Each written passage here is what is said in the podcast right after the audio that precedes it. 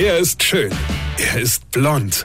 Und er ist der erfolgreichste Comedian aus Rheinland-Pfalz. Ich werd der Pierpasmus. Exklusiv bei RPA1. Sven Hieronymus ist Rocker vom Hocker. Kennt ihr das? Wenn ihr was einpacken wollt, also zum Beispiel auf einer Party, wenn man die Reste mitnimmt, damit man drei Wochen lang verässigten Salat essen kann oder irgendwelche verschrumpelte Steaks vom Grill, was macht man da, wenn man was einpacken will? Genau, man nimmt Tupperdose. Und man hat ja auch einen ganzen Schrank voll mit diesen Kunststoffdosen. In alle Größe, in alle Farbe. Einfach alles. Gesammelte Werke aus mehreren Jahrhunderten. Liegen gebliebene von eigene Partys, Dose von Mutti, Deckel von Oma. Man hat alles.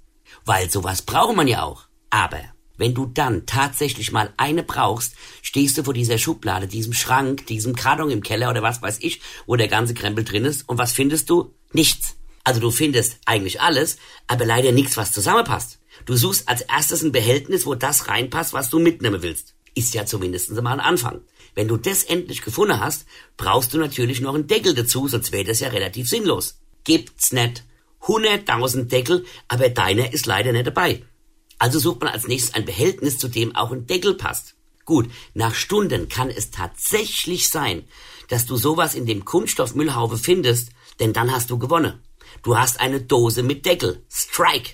Aber glaub bitte nicht, dass in diese Dose reinpasst, was du mitnehmen wolltest. Vergiss es. Und solltest du wieder erwarten, also jetzt nur mal angenommen, sogar zu der passenden Box den passenden Deckel finden, ist der undicht.